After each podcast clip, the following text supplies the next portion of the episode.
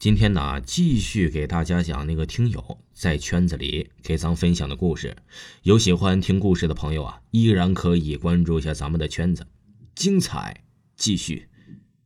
哎，我也是听说的，我觉得听起来挺邪乎，但据对方说是真事儿。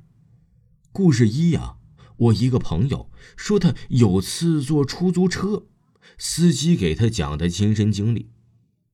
在重庆的歌乐山上，有天呢，这司机开夜班车，当时是遇到了大雨倾盆。到半夜时啊，他开着车慢慢的行驶着，看见路边大约有个五十多岁、身穿清朝服装的妇人，身边牵着一个几岁大的、同样穿着清朝服装的小孩在那慢慢走着。哎，看见了车呀，便招手打车。他觉得怪怪的。但下了这么大雨，也就只好接单了。两位上车时候啊，坐到后排，他能明显的感觉得到上车的动静以及载客后的重量。然后对方说了一句目的地后啊，便出发了。三个人一路上一直在正常的聊着天后来聊着聊着没话题了，也就没聊了。过了好一会儿啊，目的地到了，然后司机就说：“老师，你们到地方了。”后面还是没上。他回头一看，后面什么都没有了呀！他吓得魂儿都飞了。明明没有他们这是下车的动静，哎，这是啥情况呢？于是啊，他下车蹲在了路边沉思着。抽完这三支烟之后啊，决定今夜不能再动车了，只好打电话通知要好的同事来接他走了。这故事二啊。是我老公在街道的办事处工作，在办公室所在的地方，也就是办公室三楼的右边区域。有天晚上啊，他值夜班，他休息的房间就在办公室隔壁。他像往常一样，把自己负责这片区域的门窗都关好了，确认每间办公室都没人了，而且再检查一遍才睡下。睡的时候啊，顺便把这个休息室的门带一半。这大概呀，过了有零点吧，他还没有完全睡着，迷迷糊糊的，突然看见门口有个黑影飞快的跑过，而且还能听见脚步声，他立马就惊醒了，吼了一声：“谁呀？”然后追了出去，结果什么也没有。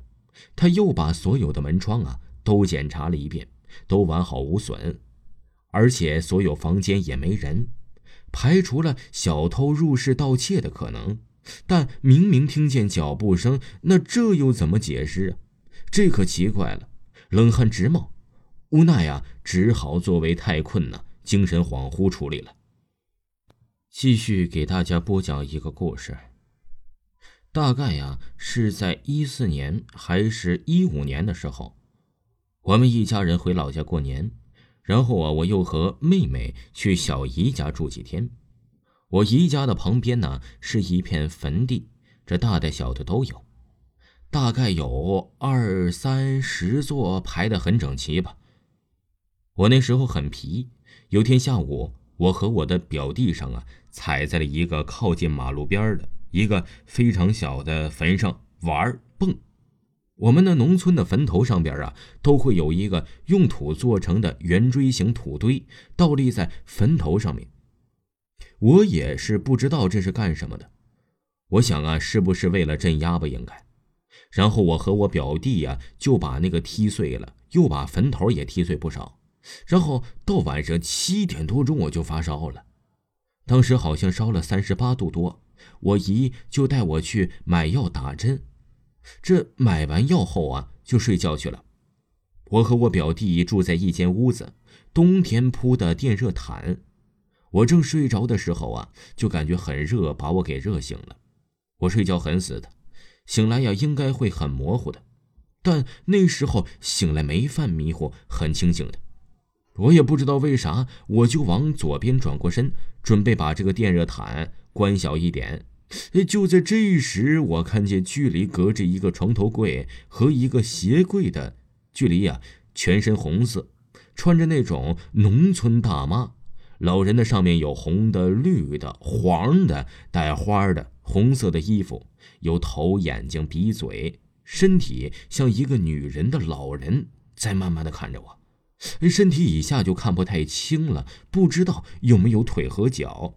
当时啊，我也没叫，也没想着要叫。就在他看着我，我看着他的时候，我的脑里呀突然就眩晕了。看了一会儿啊，我又昏昏的睡过去了。在这之后啊，什么事情我都不知道了。